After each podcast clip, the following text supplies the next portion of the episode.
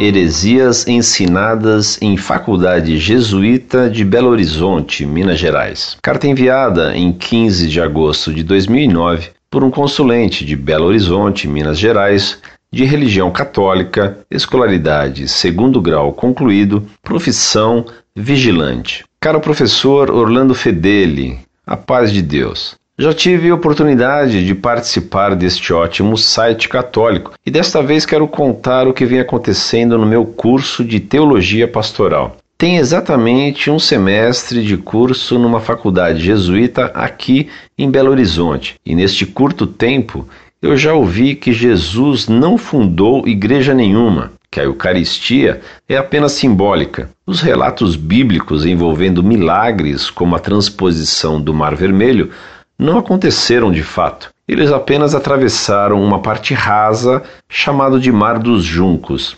Respira-se teologia da libertação o tempo todo.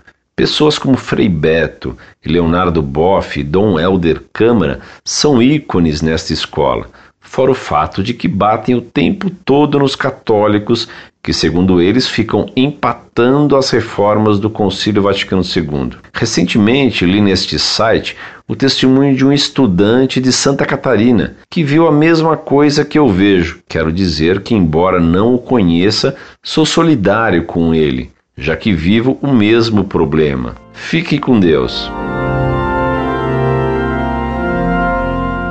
Muito prezado, salve Maria. Essa faculdade jesuíta de Belo Horizonte é dominada pela teologia da libertação e nada mais tem de católica.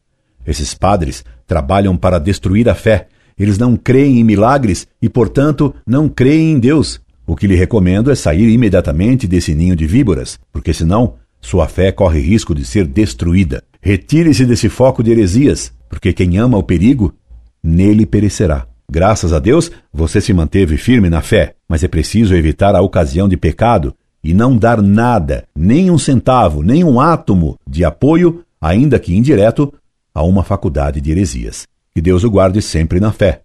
Incorde Jesus Semper, Orlando Fedeli.